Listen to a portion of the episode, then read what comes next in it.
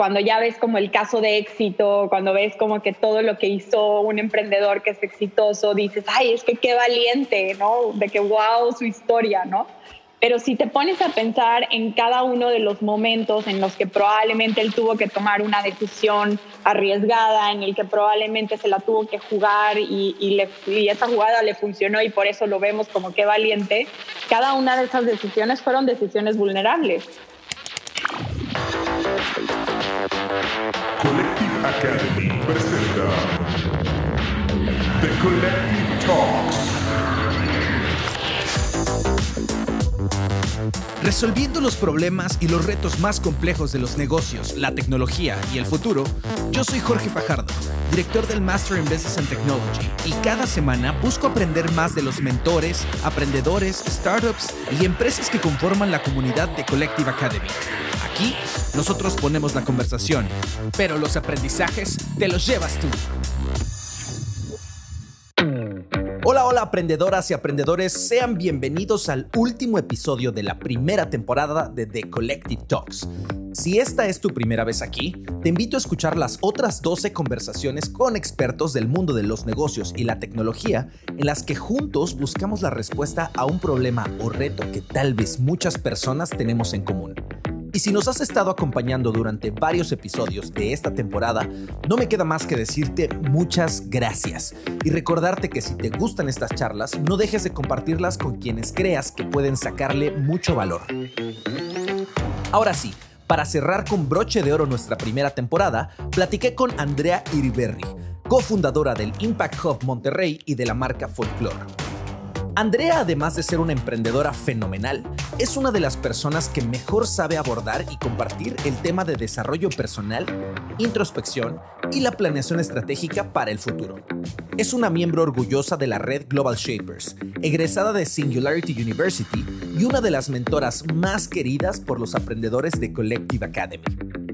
En este episodio de cierre, Andy y yo platicamos sobre cómo podemos planificar nuestro 2021 ante tanta incertidumbre ¿Qué podemos hacer para mantener el balance en nuestra vida profesional y personal? Pero sobre todo, ¿qué habilidades necesitamos desarrollar rápido para poder navegar el futuro?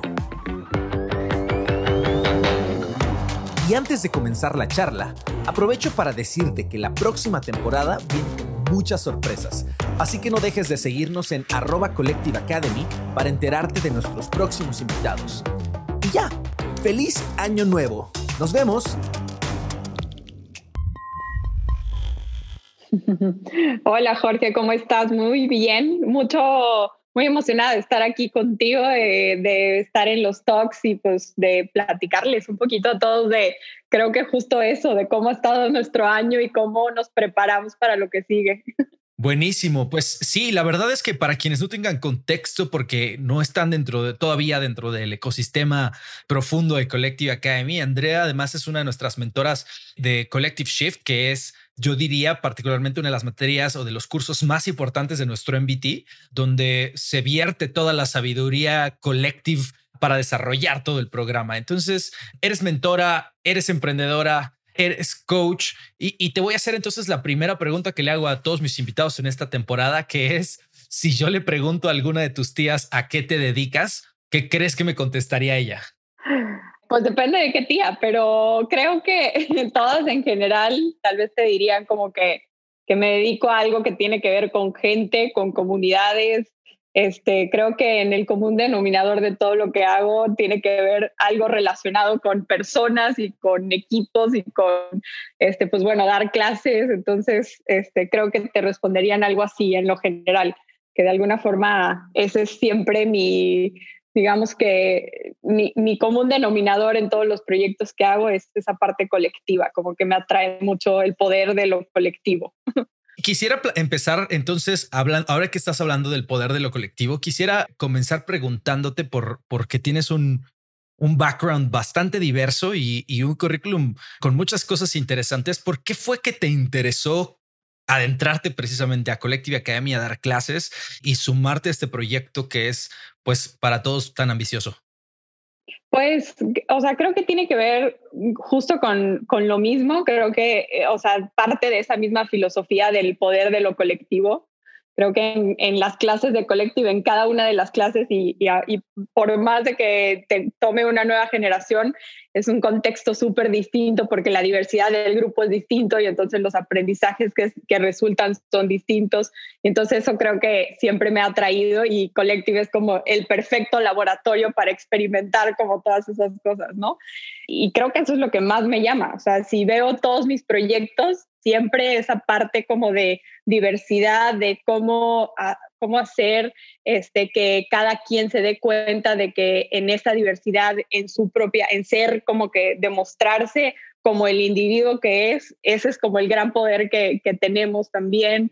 Como dijiste ahorita, trabajo con comunidades de artesanos, por ejemplo, y me toca igual esos mismos contextos de diversidad. Entonces, como que siempre muy atraída por esa parte de lo colectivo, pero también yo creo que también desde lo individual, o sea, las historias de cada una de las personas también es como esta cosa que me llama demasiado, ¿no? Como que conocer, ir conociendo las historias de es que, qué decisiones están tomando, cómo van como creando su propia historia y pues bueno, en, Collective Shift, como bien lo dices, que tal vez yo tengo un bias de que creo que sí es la mejor materia, pero tenemos la suerte de en Collective Shift también como acompañarlos durante todo el proceso. Los vemos al principio, pero me toca verlos al final también y entonces me toca ver como un poquito la historia completa de todo su capítulo collective y es súper interesante ver todo lo que escriben de su, de, pues en ese año, ¿no? en esa transformación de ese año.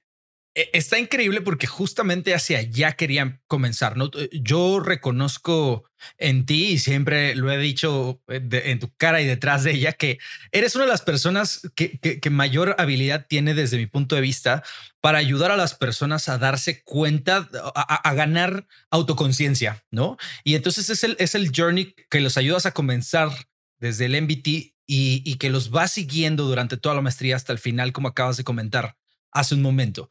Este don interesante también tiene que ver con ayudarles, una vez que les ayudas a, saber quién son, ¿no? Y dónde están parados y qué quieren, también les brindas algunos frameworks y algunas cosas para planear llegar a donde quieren estar, ¿no? Y construir ese camino. Entonces, el día de hoy me gustaría que platicáramos a detalle y nos ayudara a saber con estos frameworks, pues el próximo año ¿qué vamos a hacer? Porque iniciamos este 2020, todos como ya sabes, este 2020 sorpréndeme, este va a ser mi año, lo voy a lograr perfecto todo. Me acuerdo de mí mismo hace, hace 12 meses diciendo, no, 2020 la voy a romper y va a ser increíble para mí. Y los primeros tres meses ahí estábamos talachando, talachando, talachando y de pronto pues la pandemia en marzo nos tomó a todos por sorpresa. Los planes se fueron casi que al caño para todos y tuvimos que reinventarnos. Y ahorita estamos parados en un momento en el que no sabemos cómo se va a ver el próximo año. Tenemos extrema incertidumbre, no sabemos si vamos a poder regresar a la oficina, cuándo lo vamos a hacer, no sabemos si, si se va a poner peor la pandemia o se va a relajar, si la vacuna va a ser accesible o no. Y, estamos ante probablemente una de las crisis de incertidumbre más grandes que ha vivido la humanidad, por lo menos en la época moderna. Entonces sé que es mucha carga para mí decirte resuélvela en este momento. Así que, así que no es lo que te voy a pedir, pero sí, eh, mi pregunta específica con la que vamos a empezar, ¿no? Y, vamos a empezar a construir es, ¿qué tendríamos que hacer para plantearnos metas para el próximo año? ¿Qué habilidades tengo que desarrollar para entender ¿no? los cambios o adaptarme a esos cambios que voy a suceder y cómo puedo realmente seguir consiguiendo sin extender este periodo de crisis, aceptar esta famosa nueva normalidad y decir, ok, va para adelante, ahora sí, pandemia o no pandemia, 2021 es mi año. Así que vamos para allá. Es mi año. sí.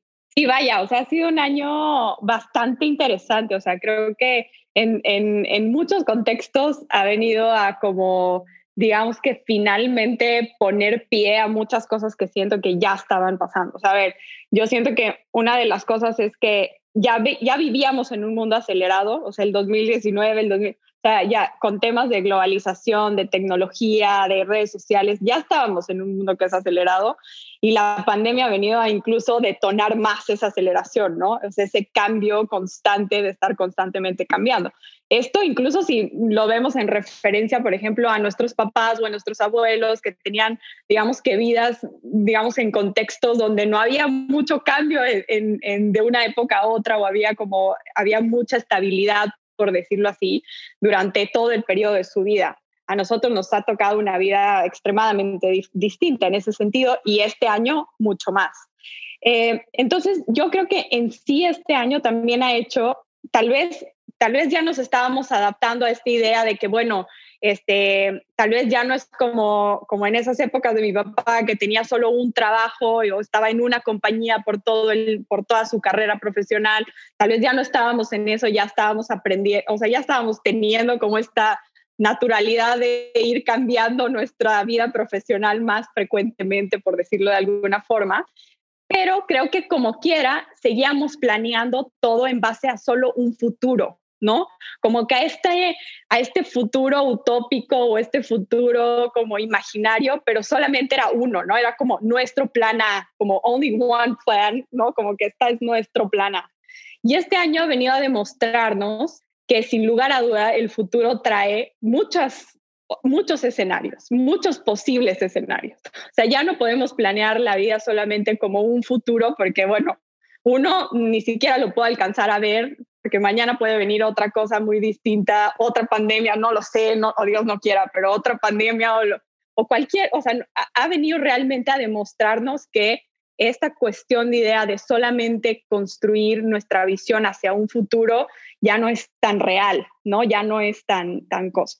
Entonces, para mí, una de las herramientas que de hecho me he traído un poco esta herramienta de, de un contexto que no tiene nada que ver con planeación de vida, pero creo que funciona bastante bien, tiene que ver con la forma en la que, por ejemplo, se estudia y, y, así se llama como el Future Studies, ¿no? Que es la forma cuando, cuando una persona está investigando el futuro de una tecnología, la forma en la que tratan de predecir cómo va a evolucionar esa, esa tecnología en el tiempo es desarrollando eh, muchos múltiples escenarios de lo que le podría pasar a esa tecnología.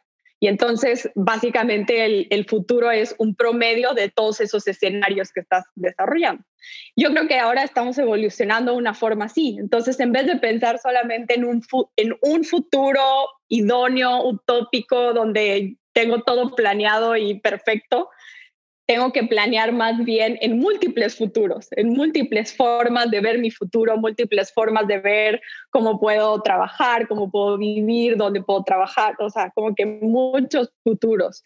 Y eso también habilita, y ahorita que decías qué cosas tenemos que aprender ahora, habilita nuestra posibilidad de ser más flexibles con nosotros mismos sobre ese futuro que estamos visualizando, ¿no? Porque me permite entonces no estar casado con que el futuro es solamente una cosa, sino que son estos múltiples posibles escenarios que pueden pasar, ¿no? Y esa flexibilidad, cuando hablamos de incertidumbre, es clave, ¿no? O sea, es lo que nos hace saltar de una cosa a otra, es lo que nos hace, lo que nos permite cambiar rutinas, lo que nos permite cambiar hábitos, porque tengo esa flexibilidad de entender que no es la estructura lo que me hace, sino más bien el conjunto del balance de las cosas que estoy haciendo y las acciones que estoy tomando. Entonces, espero no haberlos confundido, pero creo que eso es como un poquito el cambio que vamos a ver ahora en, este tipo de, de cuestiones de cómo planeamos ahora nuestros futuros. Y vamos desmenuzando poco a poco lo que acabas de decir. Creo que la idea es entrar y hacer doble clic en cada uno de, de los conceptos que pude ahorita anotar. Me gustaría entrar primero con el tema de, planteamiento de estos objetivos, ¿no? Entonces, todos los años es, es muy común que en estas fechas las personas empiecen como decir, ok, propósitos, ¿no? Propósitos de año nuevo y bajar de peso no es el, es el, típico, eh, o hacer más ejercicio. Algunos, por ejemplo, dicen quiero hacer una maestría o quiero, quiero estudiar algo, eh, lanzar mi negocio todas estas cosas, naturalmente, estas tres que acabo de decir, y la lista puede ser más larga, se pueden ver completamente puestas en riesgo si la pandemia acaba o no, ¿no? O sea, si, si la vacuna eh, llega o no llega, porque pues cualquiera podría decir, oye, yo quiero bajar de peso, pero si voy a estar en mi casa seis meses encerrado más, pues está difícil porque depresión y porque estoy comiendo de más y porque antojos y por lo que sea. O quiero emprender mi negocio, pero pues ahorita no hay capital, no, no hay forma de invertir, hay alto riesgo, cosas de ese estilo. Entonces, ¿qué recomendaciones darías tú para plantear objetivos flexibles, como lo, decías tú en, hace un momento, para el próximo año? Hay que hacerlos y específicamente te preguntaría sobre el tiempo, porque yo tengo esa duda. ¿Los tengo que hacer para todo el año? ¿Los debería hacer para los primeros tres meses? ¿Tengo que partirlos? ¿Cuál sería tu recomendación? Yo creo que o sea, hay dos cosas. La primera es, eh, incluso antes de plantearnos objetivos así como tan específicos, es creo que la importancia de tomarnos un tiempo para definir ciertos términos.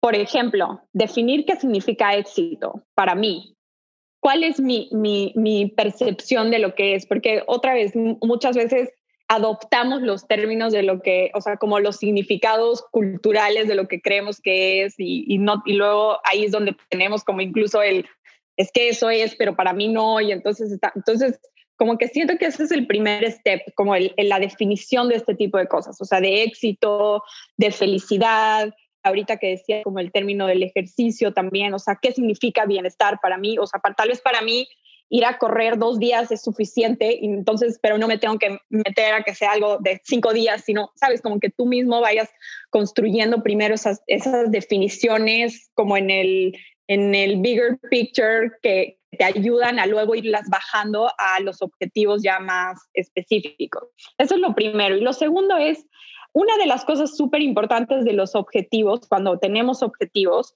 es esta cuestión de cómo los cuantificamos. Porque la cuestión de, de hecho es una pregunta que me hacen mucho, entonces, ¿cada cuánto los puedo cambiar? ¿No? O sea, como que cada cuánto sé que lo puedo cambiar. Le digo, bueno, es que la cuestión, cada, cada cuánto tú necesites cambiarlos. O sea, puede ser que en un mes te diste cuenta que no más esta idea de ir cinco veces al gimnasio no funciona contigo o no te está dando la vida y tú sigues como que necio tratando de meter los cinco días.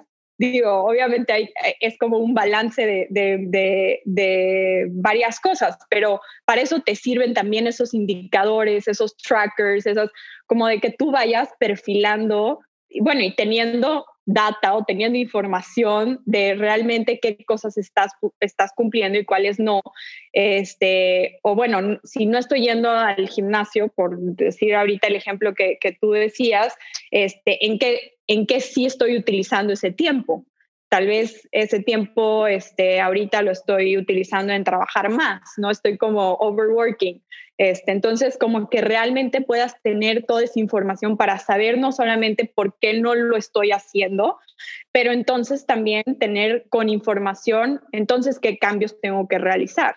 Creo que una de las cosas también con la pandemia súper importantes ha sido que hemos perdido la barrera física entre nuestro trabajo y nuestra vida personal.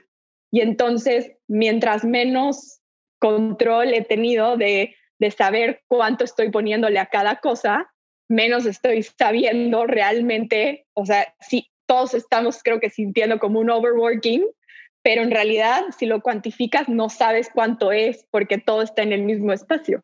Entonces, por eso también es importante los objetivos, tener esa parte este, digamos que cuantitativa, que a veces puede ser un poco tediosa, el, ay, bueno, es que todos los días estarme anotando que si sigues, pero al principio te ayuda mucho para tener información y para que puedas hacer tus nuevos objetivos o para que puedas como organizar, organizarte y aprender de ti basado en información, por decirlo de alguna forma, ¿no? Me encanta porque eh, yo mientras hablabas hacía una reflexión de, de, cómo personalmente me ha tocado estructurar mis objetivos. Yo, yo tengo un hack que, que, utilizo constantemente o año tras año desde ahorita estoy viendo probablemente 2017, en donde en la aplicación de recordatorios de mi teléfono me pongo, ¿no? Estos, estos son mis, mis cinco a siete objetivos del año y trato de hacerlo pues en estas épocas de diciembre, ¿no? Cuando está a punto de cerrar, hago esta introspección, decir, ¿qué hice? ¿Qué me gustó? ¿Cuáles son mis ambiciones y qué me gustaría hacer? Esta definición de éxito. Y la verdad es que nunca he sido una persona extremadamente ambiciosa, pero lo, lo, que sí es que creo que te funciona muy bien cuando pones algunos hitos. Yo decía, por ejemplo, el tema de estudiar la maestría, ¿no? Entonces yo hace, estoy viendo 2018, en mi app de, justamente donde escribí mis propósitos, decía, quiero irme de México y estudiar un programa académico. ¿Por qué lo fraseé así? Porque no sabía si iba a poder hacer una maestría, no sabía si iba a pasar el examen de admisión, no sabía, pero tenía muy claro que, quería vivir una experiencia muy particular. Y, tampoco dije me quiero en un año o dos años o tres meses o seis meses. Simplemente es al cumplir ese hito y, al final terminé haciendo algo, pero voy a estar satisfecho. Creo que es, es eso. ¿no? Si, si, si logro ponerle palomita a esto, voy a estar satisfecho. Y, luego alguna vez también me dieron justamente este tip donde, donde decía, si pones bajar de peso, no está tan, es, es, muy etéreo. Si pones bajar 10 kilos es demasiado específico. Si puedes hacer ejercicio dos veces al día, te puedes autosabotear también. Y, a la tercera semana que no haces ejercicio, lo dejas botado. Entonces, como que me, me funcionaba, por ejemplo, decir pesar menos de X kilos sabiendo dónde estaba mi baseline. Entonces decía, bueno, si, si termino el año pesando menos de tanto, creo que logré eh, eh, cosas que empiezan a ser como, como más abiertas, pero que son una, una línea en el horizonte que vas diciendo que mientras puedas seguir persiguiéndolas durante el año, mientras puedas seguir siguiendo haciendo un check-in constante, es que siento que voy avanzando, ¿no? Que, que es lo que te iba a decir. A veces las personas estructuran los objetivos como algo de, de lo que le llamo un poco en inglés completion, ¿no? Y, lo mejor probablemente es estructurar tus objetivos que estén midiendo progreso, ¿no? que no sea binario, que no sea lo hice o no lo hice, sino que constantemente digas he avanzado hacia allá o no he avanzado y que mes con mes puedas decir, oye, llevo el 25, el 35, el 75% de la meta que estoy buscando y a mí particularmente me funcionó en los viajes, que, que es una de las cosas que me encanta hacer. Entonces, cuando dije, oye, en vez de decir quiero ir a Hawái de vacaciones como Maluma o quiero ir a algún lado, más bien el objetivo que yo me, tocó trazarme en su momento fue decir quiero visitar cinco lugares nuevos este año. O sea, a los que nunca haya ido. Y eso puede ser Timbuktu o puede ser Valquirico en, en, en Tlaxcala, porque es nuevo y nunca lo he visto. Entonces, ¿cómo, ¿cómo es una recomendación que tú tienes para que las personas, en términos de ambición, no establezcan estos objetivos o cuál es el equilibrio entre me quiero comer el mundo y me puse algo que el 3 de diciembre ya lo hice y ya no tengo más objetivos. Que el 3 de enero, perdóname. Este, sí, creo que, digo, y antes de, tocar tu pregunta ahorita, me encanta lo que, lo que decías, eh, como este, este sentido de progreso, porque justamente es eso, o sea, ahorita que, que te decía, como creo que para mí lo importante siempre es iniciar desde la definición de las cosas. Creo que eso cambia completamente el que entonces lo importante no es en sí como el, la, eh, eh, como tú decías, como la, parte cuantificable, sino la definición de lo que estás pensando. O sea, bueno, si, si no sé, mi definición de bienestar y de salud es, eh, no tiene que ver con kilos, tiene que ver con que al final del año me sienta en salud o esté bien de salud este, ese es como, como el, el bigger picture de, de, en realidad por qué el ejercicio es importante. Entonces, porque también creo que hay una cuestión eh, de emociones que se conecta más con esas definiciones. Eso es lo que hace que también si quieras hacerlo, ¿no? O sea, yo también, o sea, ahorita que decías en lo personal, por ejemplo, el ejercicio siempre ha sido algo que he batallado demasiado este, porque lo veía simplemente como esta cosa de, ay, es que el ejercicio tienes que hacerlo porque tienes que hacerlo, ¿no? Este, hasta que encontré eh, la importancia de, de, de, definirlo desde esta perspectiva de bienestar, de por qué lo tengo que hacer. ¿Por qué, lo, ¿Por qué es importante hacerlo? ¿Por qué para mí es importante hacerlo? ¿no? Este, y creo que a partir de ese punto recién encontré como la motivación y, las ganas de hacerlo, porque entonces entiendo que es algo más grande que simplemente hacer la corrida ese día, sino que tiene que ver con algo que es más importante, que tiene que ver con mi salud o que tiene que ver con cómo me quiero sentir, ¿no? Em, que creo que esa, esa parte también, el, el, por qué hacemos las cosas o el por qué nos ponemos ciertos objetivos también es súper importante. Eso por una parte. Y lo otro que decías ahorita del progreso, me encanta, de hecho, una de las cosas que, que he estado usando mucho este, este año que me llegó muchísimo. Em, escuché a Eduardo Galeano, que para mí es uno de los mejores escritores de Latinoamérica, eh, decir, bueno, le preguntaban a él que, para qué servía la utopía, ¿no?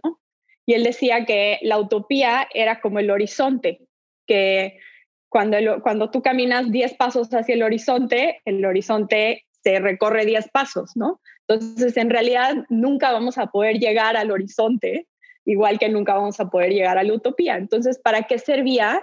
Para eso, para hacernos caminar.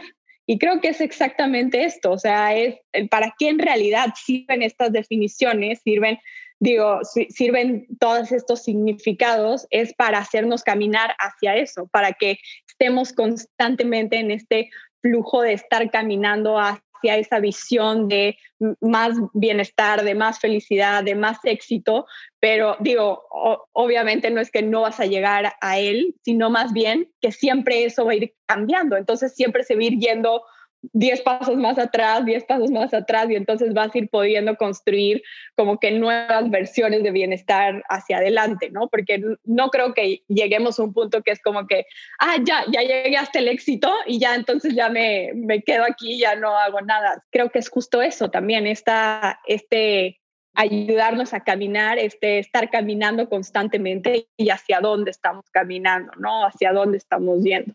Perfecto. Bueno, retomando un poquito lo que decías, ¿cómo se lidia con este sentimiento de, de que nunca voy a llegar, no? De que, de que voy caminando y voy caminando y estoy persiguiendo algo que nunca voy a alcanzar.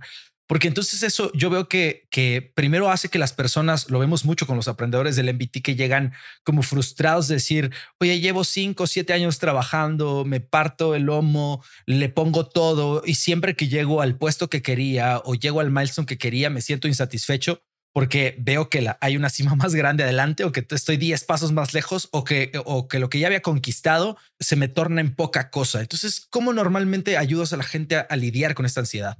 Yo, yo creo que tiene que ver justo con esta fijación de, de que tenemos a los resultados y no tanto al, al, aprendizaje en sí, ¿no? O al camino en sí. Como que le damos tan poco valor como al, al camino y, y, le damos muchísimo peso al resultado de estar ahí, ¿no?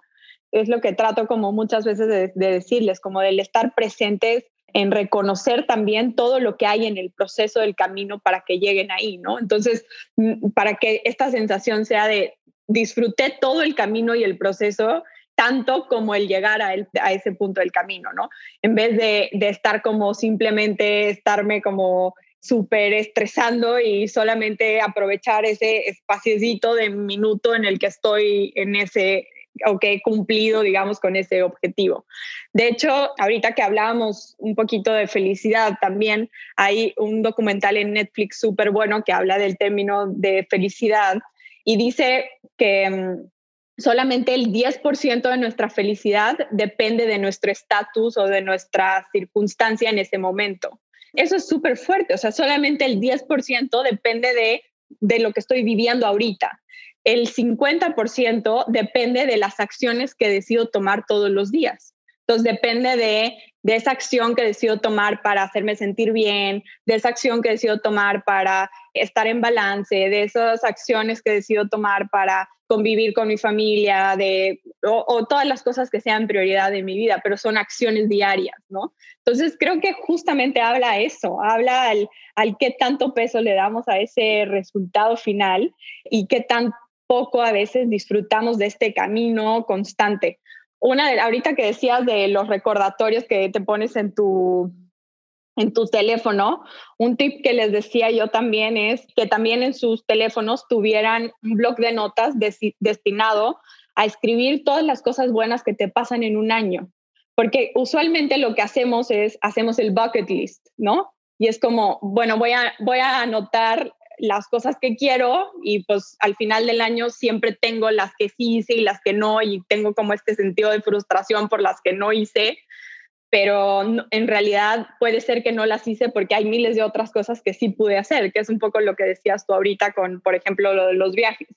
Entonces les digo, eh, tengan un espacio donde simplemente anoten cuando tuviste algo que fue increíble, que lo puedas anotar y que tal vez es algo súper, incluso sencillo como hoy me sonrió mi hijo por primera vez y lo voy a tener, o sea, y voy a tener el récord de cuándo fue, porque justamente eso es como lo que, eh, o sea, como el, conjunto de todas esas cosas es el camino al final del día, ¿no? Es el, el darle también importancia a ese camino. Me, encanta porque mientras hablabas yo estaba reflexionando que este, este progreso del que hablamos, de todo lo que estás diciendo, cada vez más me voy llegando a la conclusión, y eso que vamos a la mitad ni a la mitad, de que lo, mejor que podemos hacer para planear no solo el 2021 lleno de incertidumbre, sino cualquier año que viene hacia adelante, es, es el buscar crecer, ¿no? O sea, es ser uno mejor cada día, más uno en vez de, quedarnos igual o de restarnos cualquier tipo de cosa. Y ahorita quiero entrar al tema de dejar ir, porque también hay cosas que tenemos que dejar ir, pero hablando de, de del ser mejor y, progresar. Cuando haces esto que me acabas de decir, me acabas de dar un gran tip y lo voy a hacer ahora. Cuando haces una recopilación de los momentos que te hicieron sentir esta sensación de logro, de accomplishment, de decir, ay, esto que pasó hoy de verdad me hizo sentir muy bien y lo anotas, eso se convierte en, un objetivo claro para tu siguiente año, que es esto que pasó más uno, ¿no? Yo lo hice alguna vez, eh, eh, justamente en uno de estos de 2017, 2018, no, 2017 e, es, el que está aquí. Me entró la cosquita de regresar a la fotografía, ¿no? Yo en la, en la preparatoria, en la universidad, había eh, eh, sido muy apasionado a la fotografía, había agarrado la cámara, había trabajado como fotógrafo. Después lo dejé porque el trabajo y por muchas cosas. Y dije, quiero regresar. Y me acuerdo y veo claramente que un año dije, volver a hacer fotografía. Y lo hice, ¿no? Me compré una cámara y, tomé algunas fotos. Y luego, justo como ese sentido de, de accomplishment, de logro, de haber tomado unas fotos y haberlas subido al Instagram y que la gente dijera como, ay, qué padre tu foto. Para mi siguiente año dije, literal, uno de mis objetivos dice tomar el doble de fotos que el año pasado. Entonces, eh, como me hizo sentir tan bien, simplemente dije, quiero hacer lo mismo que hice el año pasado, pero más y con mayor frecuencia, porque esto me, gustó mucho. Y, lo que acabas de decir nos da un sistema de gestión muy fuerte para poder, para poder encontrar qué objetivos quiero poner para el próximo año y cómo les puedo dar seguimiento. Y ahí quiero basar mi siguiente pregunta contigo, que es, ¿qué sistemas de gestión vale la pena tener para lograr estos objetivos? Hablabas de correr, ¿no? A mí me gustan mucho que, tenemos hoy todas estas apps porque son, te, te, dan un sistema de gestión muy sencillo donde ya no el objetivo no es, como decías, bajar X cantidad de kilos, sino yo, yo soy muy fan de la de Nike que te va sumando los kilómetros que vas corriendo. Entonces puedes decir, el año pasado corrí 50 kilómetros, el que sigue quiero correr 55. Y con haberle subido 5 kilómetros, yo sé que soy mejor que el año pasado. ¿Qué, otros sistemas tú conoces en, en, la vida personal, en la vida profesional, que son muy útiles para las personas para poder monitorear si están avanzando en su, en su año? Este, creo, o sea, hay, hay, como tú dices, muchísimas como aplicaciones, apps, hay muchísimas estructuras. Yo siempre lo que les, les recomiendo es, yo creo que los sistemas de como de control de hábitos y así son, es, es un proceso muy personal, incluso de personalidad. O sea, hay gente que le gusta modelos súper estructurados, donde escribes casi, casi que todo tu día a día, casi, casi, ¿no? Como por ejemplo el el Full Focus Planning, que es esta, este, es una agenda completamente basada en, una metodología de Michael Hyatt y casi casi pones tu morning routine, pones tus, tus KPIs por minuto y no, casi casi como muy estructurado. Por ejemplo, yo he utilizado ese, ese esa metodología y es buenísima y hay gente que se adapta súper bien a eso porque es muy numérica o porque le gusta esa estructura y se me hace perfecto que, que, haya como ese tipo de cosas, como hay otros que son súper sencillos como este, pues no sé, el Five Habit Tracker, que literal es un cuadrito que tiene cinco espacios y los vas pintando de diferente color y ya con eso vas como haciendo el tracking porque vas a ver visualmente los colores que, que más has pintado, por decirlo así. Este, o sea, hasta algo así de sencillo. Yo creo que, que es, es, un, es un proceso personal de prueba y error de entender para ti qué cosas funcionan o cómo pueden funcionar para ti, digamos que las miles de apps que existen o las miles de formas que existen en sí, hablando de la herramienta en sí, tal vez esa es como la parte de la herramienta en sí. Y la otra, el otro, digamos que tip que, que tal vez les voy a dar, que de hecho siempre que hablo de esto, se les hace súper interesante a todo el mundo, es, llevo, creo que son dos años o, o tres, este es el tercero, que he formado lo que le llamo como un consejo personal que tenemos un consejo personal y básicamente somos cuatro amigos que nos juntamos cada tres meses y nos platicamos de nuestros objetivos, nos platicamos de, de qué queremos hacer durante el año y nos sirve como autogestión de tú, o sea, autogestión personal, porque tienes que exponerles, por decirles algo, tus objetivos y tus estructuras, y tú sabes que cuando tienes que hacer ese proceso de organización mental, te ayuda muchísimo a estructurarte individualmente, ¿no? Pero también te sirve como una accountability de que hay alguien que te está diciendo, este, oye, no manches, este, cinco kilómetros en un mes te la estás bañando, es súper poquito, de que tú puedes más, ¿no? O sea, como esta cuestión también de, de digamos que hasta, no sé si, sí, como de, de accountability, no sé cómo se, cómo se diría accountability en español, lo más cercano sería como responsabilidad, pero no, no traduce directamente. No, sí, entonces es como justo como literalmente como funciona un consejo consultivo de una empresa que básicamente es como como una guía, como, una, como un grupo de personas que te van guiando, que te van como aconsejando, este, así, literal. Y, y la verdad es que ha sido una cuestión súper interesante. Este, digamos que en lo personal creo que los cuatro ha sido, eh, hemos aprendido muchísimo de nosotros mismos, de nuestras propias estructuras de hábitos y a la vez en a lo largo ya se ha convertido como en algo incluso, este, digamos que súper como de tradición para nosotros, ¿no? Como que ya, ya, ya sé qué quieres, ya sé qué necesitas, ya sé en qué te puedo ayudar, entonces también como de una red y es este, súper interesante. Entonces ese es otro tip de otra forma, si eres más social, te puedes conseguir tres amigos y, hacer como un, un consejo. Wow, me encanta la, la formalidad informal que tiene esto, o sea, esta, esta idea, porque justo para quienes nos están escuchando y, no tengan tanta conexión con, este tema, digo, los startuperos y emprendedores lo tienen muy fresco, pero casi siempre eh, los, los emprendedores, sobre todo, cuando levantan ciertas rondas de dinero, tienen inversionistas, una de las prácticas más comunes es que se arme este consejo, ¿no? Tú tienes, tienes un consejo porque el director general o el fundador, ¿a quién le reportan? Y básicamente lo que hace el director o el fundador de una empresa es decir, yo me pongo un grupo que son mis jefes y yo les voy a reportar a ellos, se lo autopone él, ¿no? Y dice, o ella, y dice, ok, estas tres, cuatro, cinco personas van a ser entre como que unos sinodales para mí, ¿no? Me van a estar pidiendo cuentas, como decías, este accountability, y me van a estar dando recomendaciones de, de, su expertise. Entonces se busca que en un consejo, pues haya expertos en las cosas en las que el fundador normalmente no lo es, ¿no? Eh, eh, con más foco en finanzas, con más foco en mercadotecnia, que quien sea que vaya a estar ahí en tu consejo consultivo o en tu board, tenga algo que aportarle al, negocio. Eh, para que realmente tenga valía. Y esta idea que pones sobre decir, a ver, ¿por qué no piensas en tu vida justo como una empresa sin, sin, sin irnos al lado mercantilista? Y te das cuenta que, que necesitas o, que es muy bueno que haya cuatro o cinco personas a tu alrededor con las que puedas hacer estas reuniones como lo hacen los startuperos o emprendedores trimestrales, de decir, oye, hoy tengo junta de board, voy a ir a presentar mis resultados de mi último trimestre y, mis planes del, del, siguiente trimestre. Y ellos básicamente van a fungir como un eh, abogado del diablo. No hay una pared de decir, oye, estamos de acuerdo, qué buen plan, vas muy bien, síguele por ahí. O has considerado esta otra opción o has considerado esta otra opción que deberías hacer. Me parece genio. O sea, eh, eh, genial la idea. ¿Qué características tú consideras que tendría que ser? Porque, porque no es como un juevesitos o no es como una reunión, que, no, no, son tus compas de toda la vida tampoco, porque a lo mejor no te entienden o no tienen esa sabiduría. ¿Qué, ¿Qué, características considerarías tú que tienes que buscar en estas personas? ¿Cuántas crees que son? Si tuvieras que estructurarlo de una forma más formal.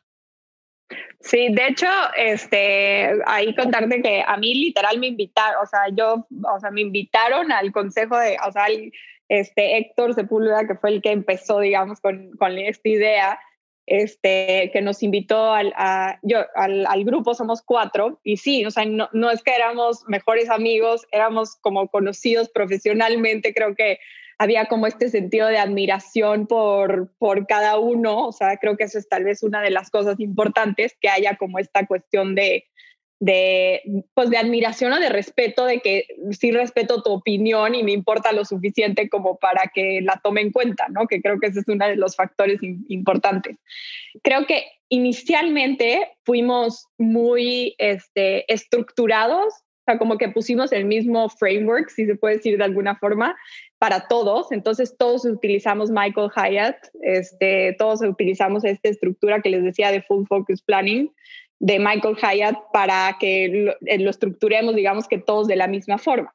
Eventualmente nos dimos cuenta que justo lo que te decía ahorita, que las personalidades de cada uno, como que algunos sí se adaptaban a esa herramienta y otros no, y entonces pues algunos los, los, fuimos cambiando, por decirlo así pero estuvo perfecto porque lo íbamos cambiando también después de ya haber conocido y haber sabido que eso no se adaptaba conmigo, que conmigo tenía más sentido este, un Excel o conmigo tenía más sentido este, una nota en mi, en mi teléfono o lo que sea que funcionara para cada quien, ¿no?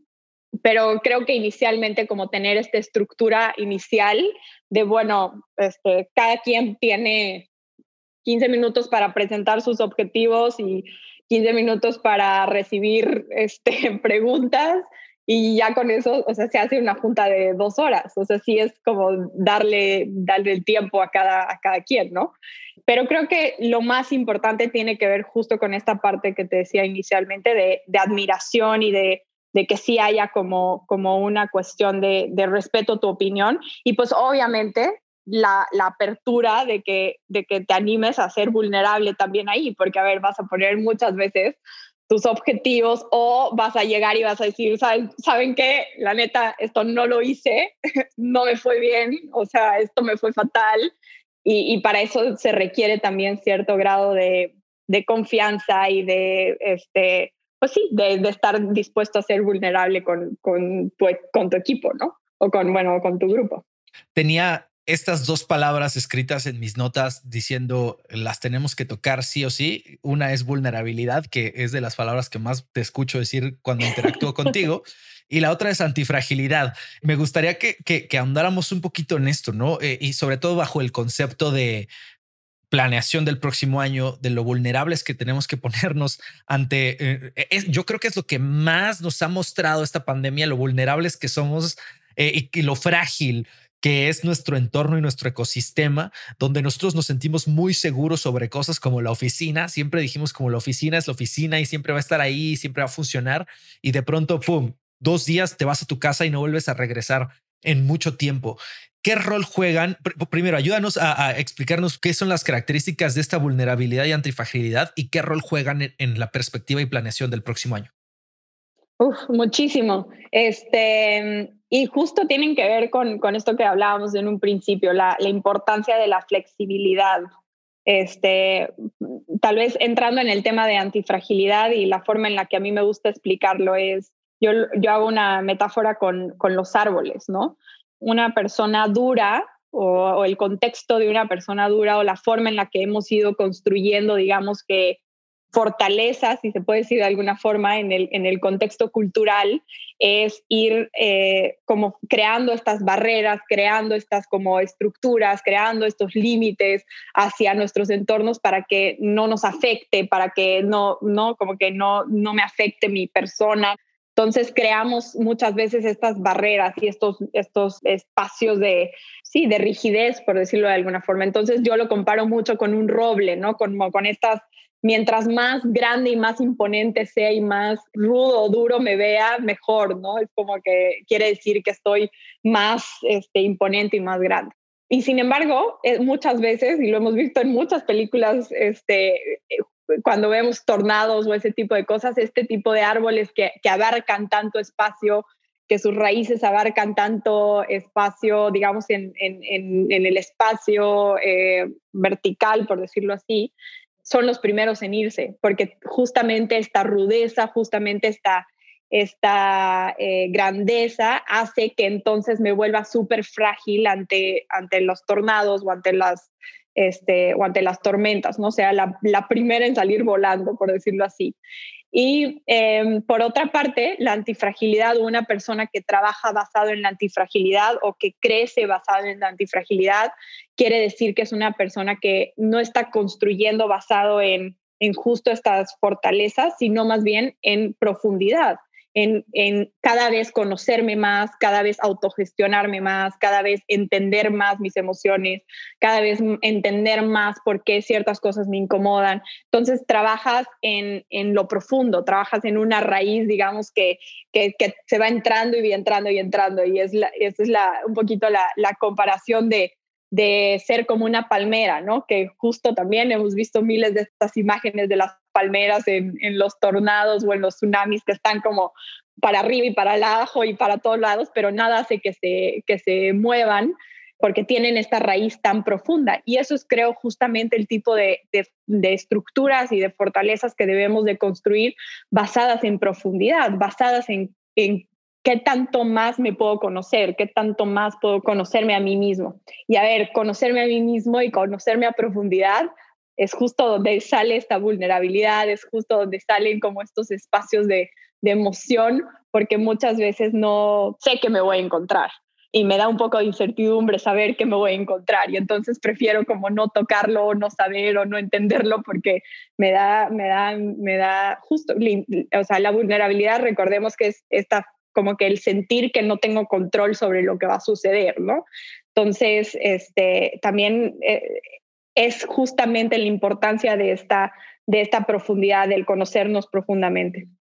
Yo muchas veces lo que digo en términos de vulnerabilidad y, justo de, esta antifragilidad es visualizarlo como cómo podemos sentirnos cómodos con estar en un espacio vulnerable, en estar en un espacio vulnerable, en vez de verlo como una debilidad, algo que tengo que esconder, eh, verlo como un momento, una oportunidad para conocerme más y para explorar más quién soy y, dónde están como que mis, pues sí, dónde están mis sentimientos, mis emociones y demás, ¿no? Me encanta. Oye, dentro de esto te quería preguntar, hablemos sobre, sobre dejar ir al respecto. ¿Hay que dejar ir para dejar entrar cosas nuevas en la vida? Viene un año nuevo y todo el mundo entramos en este proceso de decir, quiero cosas nuevas en mi vida, quiero cambios, nuevas empresas, nuevos hábitos, nuevas cosas. Y yo siempre he visto que hay como estas visiones contrapuestas entre utilizando esta, esta analogía de la maleta, entre decir tu maleta es de cierto tamaño, así que si quieres dejar que cosas entren, tienes que sacar cosas porque no puedes ser más grande tu maleta. Y hay otra visión por ahí que dice, no, no, no, tienes que trabajar en hacer más grande tu maleta para, para hacer más eficiente el espacio. Simplemente tienes que buscar justamente esta palabra, eficiencia.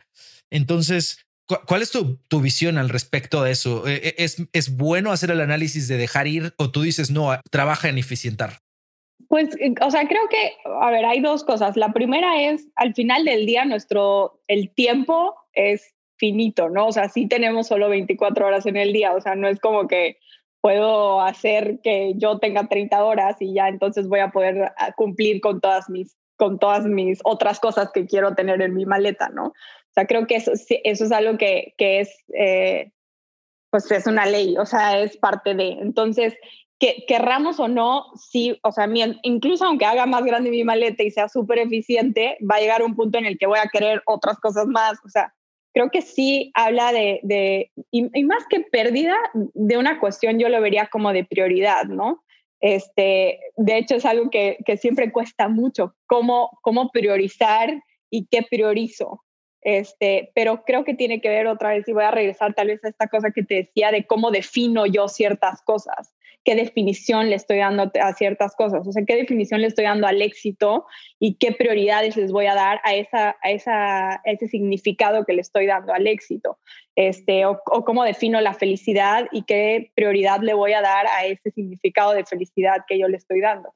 Entonces, creo que más que pérdidas, tiene que ver con prioridades este, y qué tanto nos tomamos el tiempo de, este, de entender cuáles son, de, para mí, ¿no? no culturalmente, sino para mí cuáles son mis prioridades, que, que creo que también es parte del costo. Pero creo que, o sea, de hecho, este, creo que el duelo es una cuestión que todo mundo estamos pasando por un duelo de alguna forma.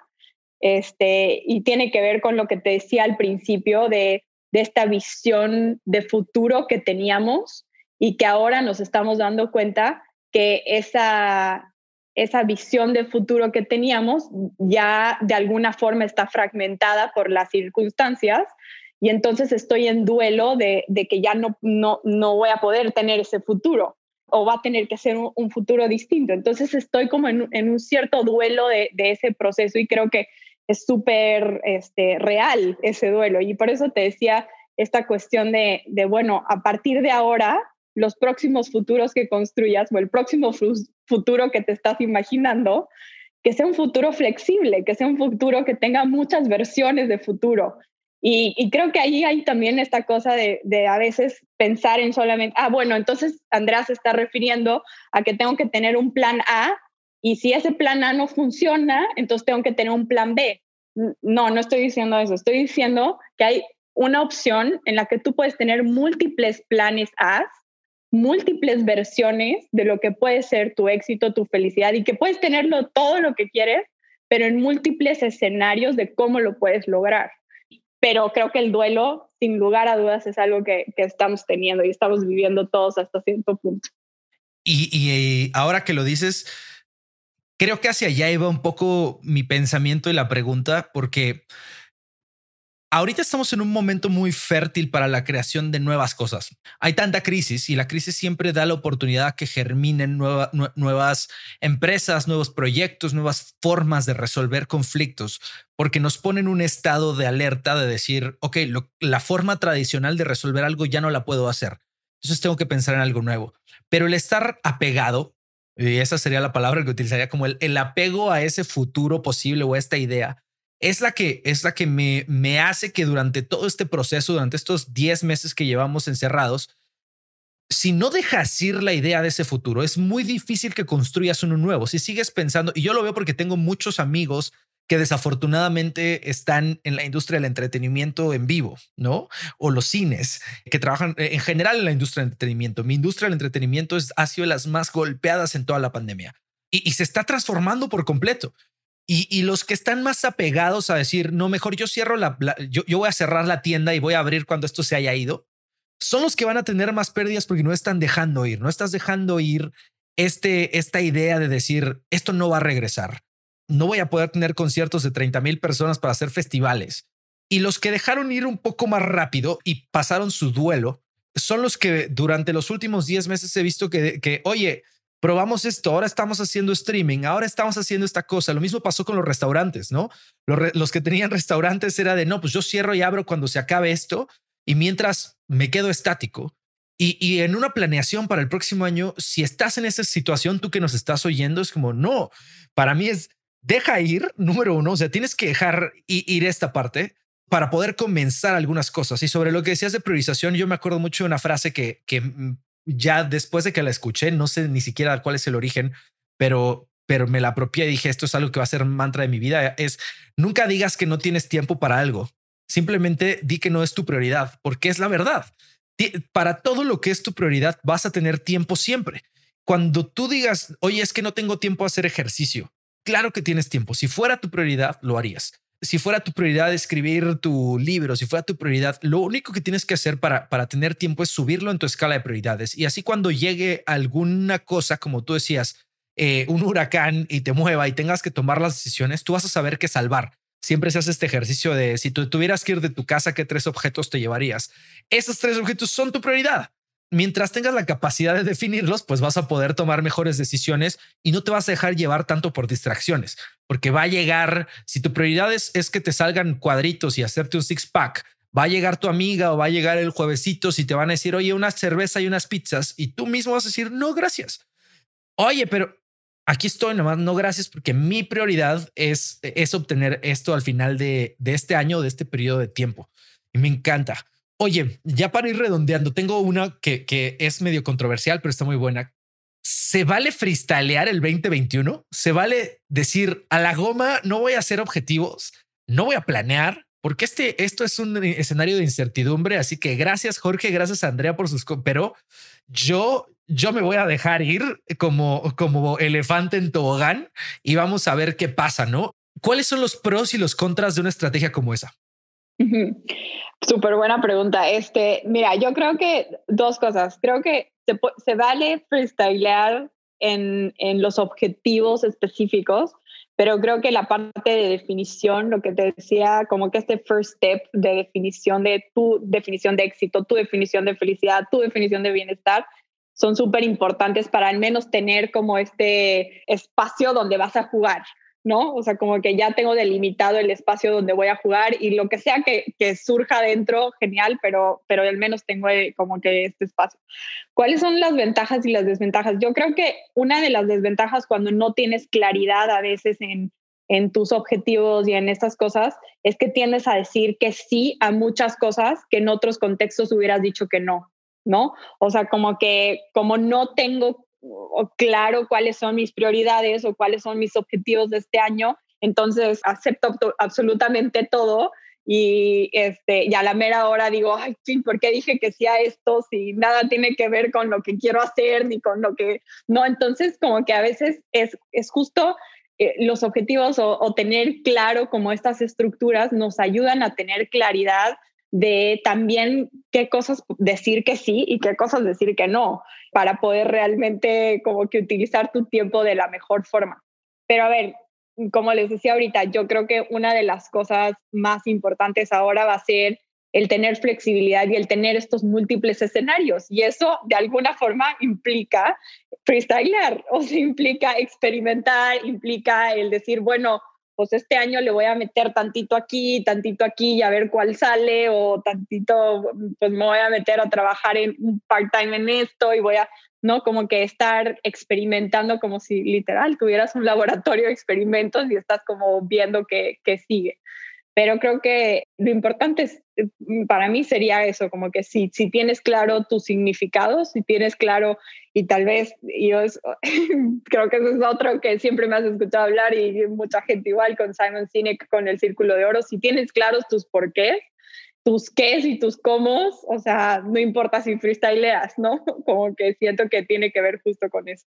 Me encanta ese framework precisamente por eso yo también eh, ah, tengo mareada a la gente con el mismo y, por ahí leía un tweet que decía que, que Simon Sinek era el, el, Ricardo Arjona de los, de los que nos dedicamos a, a, planear y hacer este, este tipo de cosas porque, porque sí está muy quoteado y muy revisado, pero yo, yo creo que es un framework muy poderoso precisamente por eso. Y yo, yo cuando lo utilizo tanto para emprendimiento como para marketing y ahora que estamos hablando en tema de toma de decisiones personales también, eh, me parece que, que traduce perfecto, es que cuando tú tienes bien asentados las cosas que quieres hacer, tus porqués, el what no importa. Y siempre pongo este ejemplo de Apple, donde eh, que Simon Sinek utiliza perfecto, donde dice: Pues mañana Apple podría decidir sacar una lavadora o un avión no importa, Apple podría sacar lo que sea. Virtualmente cualquier producto y cualquier industria se la compraríamos a una compañía como Apple. Les permite freestylear literalmente, decir como, ah, mañana quiero hacer una prueba sobre si queremos hacer Apple News o Apple TV o Apple Music o Apple Car, no sé, a ver qué se nos ocurre. Y la adopción del mercado les hace, es grande porque, porque tiene congruencia con lo que ellos han, han, mantenido durante mucho tiempo, que es un how, ¿no? Que es innovación. Siempre, lo que sea que yo te dé, te lo voy a dar con un sentido de innovación brutal y con una experiencia de usuario increíble. Entonces, podemos imaginarnos fácilmente la lavadora de Apple. Eh, así en un segundo lo dije y ya sé cómo es. Este cubo blanco perfecto, inmaculado, con luces blancas por todos lados, tecnológico. Y aún así seguiría siendo consistente con su why, con este por qué que es brindar herramientas para aquellas personas que quieren cambiar el mundo, ¿no? Para aquellos que están suficientemente locos para, para querer cambiar el mundo. Qué bueno que dijiste eso porque mi pregunta un poco final es, hemos hablado mucho sobre el establecimiento de metas y los capabilities que tengo que desarrollar para poder hacerle frente al próximo año con toda esta incertidumbre y las voy a recapitular, ¿no? Antifragilidad, flexibilidad, vulnerabilidad, aprender a dejar ir y aprender a priorizar, ¿no? Eh, yo creo que esas son como las cinco fuertes habilidades para enfocarnos en el establecimiento. ¿Traduce perfecto también esto para las empresas? O sea, si yo voy a hacer la planeación para mi empresa del próximo año, ¿cómo, cómo harías la traducción literal de estos cinco pilares que estamos platicando hoy? Sí, yo creo que, o sea, muy parecido. O sea, creo que como empresas también, a ver, lo primero, estamos teniendo nuestro duelo, porque creo que ahí más que nunca teníamos como muy claro lo que queríamos cumplir cada año y, y este año ha sido un año que ha salido completamente de nuestros esquemas, ¿no? Entonces, creo que estamos viviendo ese duelo. Creo la importante necesidad de priorizar y ser congruentes con las cosas que estás priorizando, no solo para ti como, como emprendedor o como dueño, sino también en tu equipo, ¿no? Como que la importancia que es que sea súper congruente con las cosas que quieres priorizar y que tu equipo sepa y que se sienta seguro también de, de, de, de entender cuáles son las prioridades de la empresa, ¿no? Y lo tercero, creo que la flexibilidad, o sea, creo que ahorita es, es la época en la que van a sobrevivir los que son flexibles y los que se adapten a lo que sea que venga hacia adelante en, cualquier término, en, en la industria en la que estés, creo que tienes que encontrar flexibilidad, ya sea en la forma en la que haces los deliveries, en la forma en la que estás cobrando, en la o sea, de alguna u otra forma te vas a tener que flexibilizar de, de alguna u otra forma, ¿no? Pues bueno, no sé, yo en lo personal, en, en mis negocios, creo que me he dado cuenta de realmente lo importante que ha sido el tener súper claro nuestro porqué como empresa, porque eso nos ha habilitado entonces a ser muy flexibles con bueno, es que antes de la pandemia hacíamos X cosa y después de la pandemia podemos hacer Y o W o otra cosa completamente distinta, pero el por qué siempre va a estar en, en X y va a estar en Y también, ¿no? Que es lo que decías ahorita tú con, con Apple, ¿no? Como que la importancia que va a tener el, ese por qué ahora hacia adelante para poder entonces ser flexibles con, con lo que venga, ¿no? Y dijiste el tema de dejar ir en el entorno empresarial voy a ser un poco emocional y, bueno, no, la palabra no es romántico, es completamente emocional porque creo que sí nos toca a todos. Pero este año nos hizo dejar ir a huevo. O sea, no, no, no nos dio opción. Desde las más de 100 mil personas que se han ido en, literalmente de este plano durante por, por, por, la pandemia, hasta los negocios, hasta las líneas, hasta los clientes, no, nos obligó a dejar ir. Y, y creo que el próximo, o sea, para estar preparados para el siguiente año, debemos dejar ir por diseño y no por obligación. O sea, lo que nos, lo que nos ha, enseñado es que hay algo que hay que, hay que aprender a trimear el árbol cada año y hacer el análisis de qué cosas ya no podemos seguir cargando al que sigue simplemente por mantenernos ágiles. Y eso es la segunda, ¿no? Para podernos mantener flexibles, porque nosotros como personas o las empresas nos empezamos a convertir en, en, en en ítems más grandes empezamos siendo pulguitas, pero nos, nos convertimos en elefantes y nuestro entorno es un cuarto de cristal. Entonces, cuando, cuando eres un elefante en un cuarto de cristal, cualquier movimiento que haces genera un caos y por eso ya no te quieres mover. Por eso ya no cambias el curso, por eso ya no hay flexibilidad, porque dices, no, no, no, si me muevo se me va a romper todo. Y, y este año nos ha enseñado que tenemos que buscar ser lo más light posibles para tener esta flexibilidad que si viene el tornado y, me mueve, yo me puedo mover a la izquierda, a la derecha y no voy a generar un caos en mi vida. Y otro de los puntos para mí importantes era el tema de la vulnerabilidad, donde mientras tú hablabas me hacía reflexionar sobre lo vulnerables que tuvieron que ser los tomadores de decisión durante este año también con sus equipos, ¿no? El tomador de decisión casi siempre, o sea, el CEO, el líder, el fundador, el director, siente que tiene ese peso de tener todas las respuestas que una parte importantísima de su rol es, es saber a dónde ir. Y este, este año nos, nos hizo a, los buenos líderes, creo, ver a sus equipos de frente y decir, no sé, literalmente, no sé a dónde vamos, no sé cuándo, no sé cuándo vamos a regresar. Yo me acuerdo justo platicando con Pato hace la semana pasada que decía, oye, le pregunto, oye, Pato, ¿cuándo vamos a regresar a la oficina? No sé. O sea, me gustaría poder tener una respuesta de, el 90% de las preguntas que tienes como equipo no las sé, pero ¿sabes qué? Vamos juntos a descubrirlas. O sea, tengo la voluntad de descubrir esas, esas respuestas junto contigo. ¿Qué hipótesis tienes tú? Me gustaría escucharte también como parte de mi equipo. Creo que esa vulnerabilidad para los negocios, híjole, eh, yo, yo, yo creo que va a ser importantísima para el próximo año, ¿no? Sí, de hecho, eh, me recordaste a este, Bernie Brown, tiene una cuestión que dice que la vulnerabilidad es la medida más precisa de la valentía, ¿no? Y es que justamente es eso, o sea, si, si uno ve las historias de los emprendedores desde, desde, el lado, desde afuera, desde cuando ya ves como el caso de éxito, cuando ves como que todo lo que hizo un emprendedor que es exitoso, dices, ay, es que qué valiente, ¿no? De que wow, su historia, ¿no?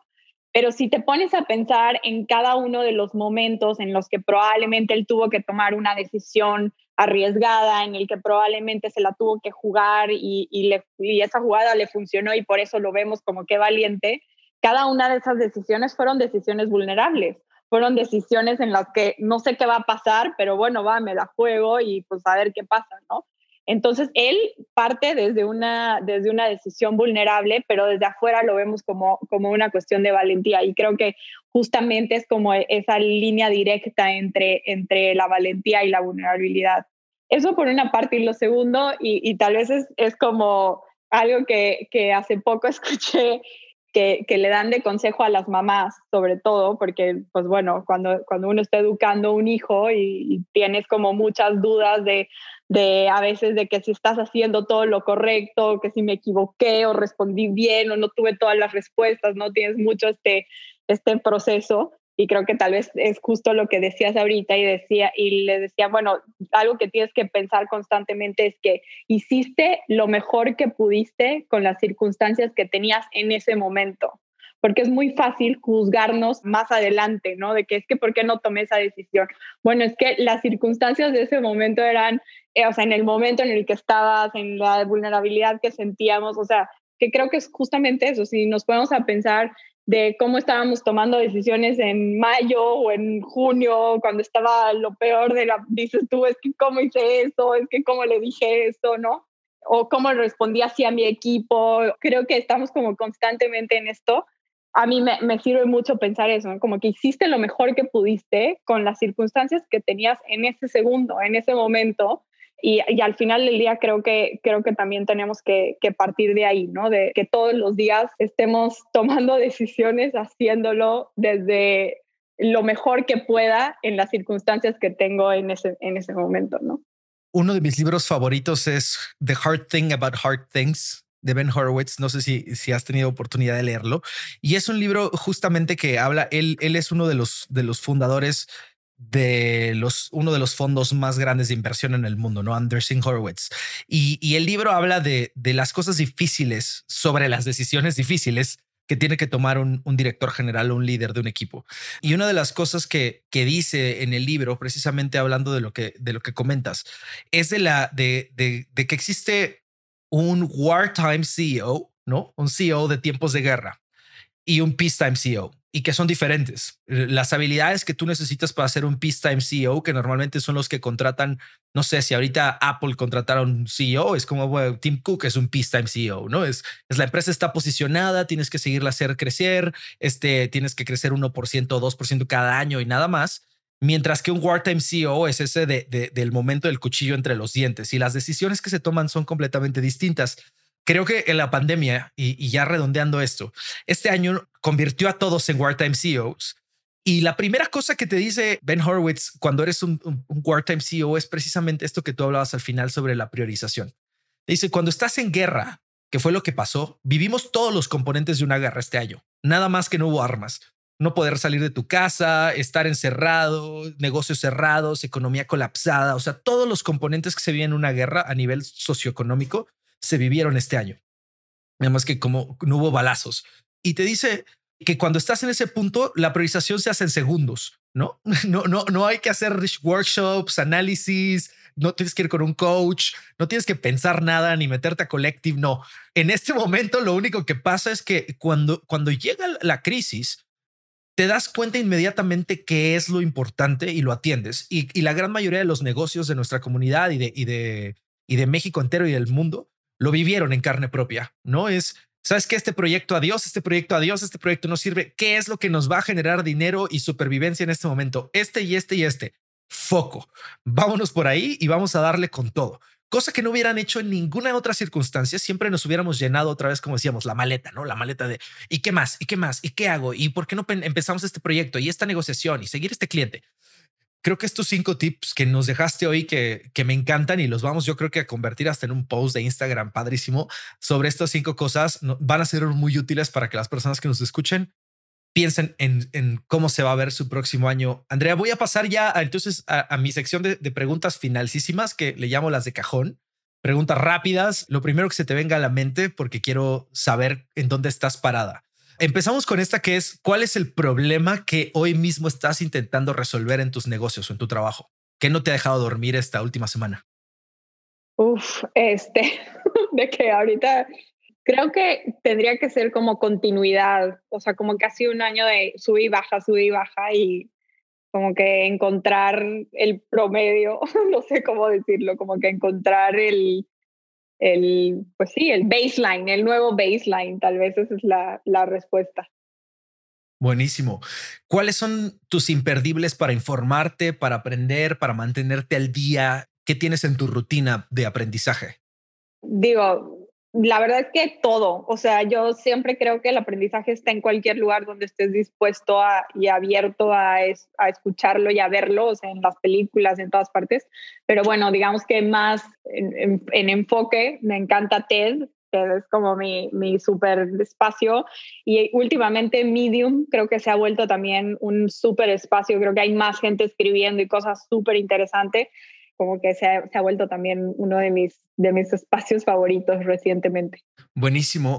Dame un ejemplo de alguien que creas que está haciendo más o menos lo mismo que tú, pero mejor. Más o menos lo mismo que yo, pero mejor. Wow.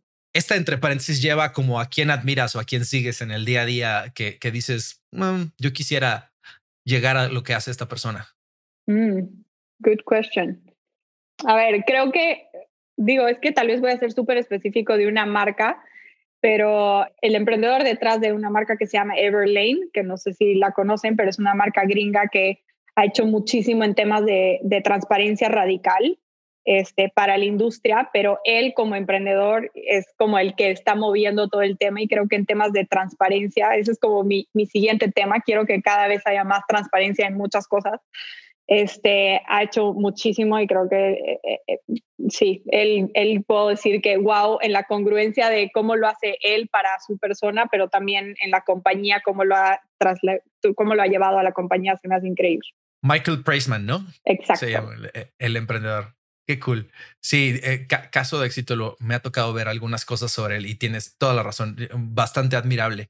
Con lo que has aprendido hasta hoy, si te doy un cheque con un millón de dólares mañana para que empieces un negocio nuevo, ¿qué negocio pondrías? No, no puedes invertirlo en tu negocio actual ni en lo que estás haciendo hoy. Abriría un hotel o bueno, un centro comunitario más bien en una comunidad rural, en una comunidad indígena probablemente. Este, ese es como mi, mi sueño guajiro algún día, como poder pues sí, acompañar a una comunidad a tener un espacio así cultural donde reciba gente, donde no haya mucha gente, pero que sea un espacio que también esté en respeto con, con la comunidad, con el espacio natural. O sea, eso sería como mi hit. Qué cool. Y última, en esta sí te, te puedes extender lo que quieras porque ya acabamos. Si pudiéramos llevarte 10 años al pasado a hablar contigo misma, ¿qué consejo te darías a ti misma? Uf, 10 años al pasado, o sea, todavía estuviera en la universidad. Me diría que no sea tan dura conmigo misma, con, con otra vez, tal vez los objetivos y la, creo que, o sea, es súper irónico, pero yo he, he, sido una persona que, que era súper dura conmigo misma de los objetivos, las metas, la visión, el futuro, o sea, ya casi, casi que podía hasta oler lo que quería, ¿no? Como que de, ese, de ese nivel de como, de como análisis o sobreanálisis de tu futuro. Eh, y la vida tal vez a golpes este, me ha enseñado que también hay una gran parte que es que no controlas, que no te toca controlar a ti, que puedes prepararte todo lo que tú quieras, pero que al final del día también pueden haber cosas que, que tú no vas a controlar y que no están en tus manos controlarlas. Y creo que, creo que eso le diría, como que sí, prepárate, sí, esfuérzate, sí, haz todo tu esfuerzo, pero recuerda que también hay cosas que no están en tus manos y que te toca simplemente fluir con ellas o aceptarlas como vengan y, este, y encontrar lo que sigue.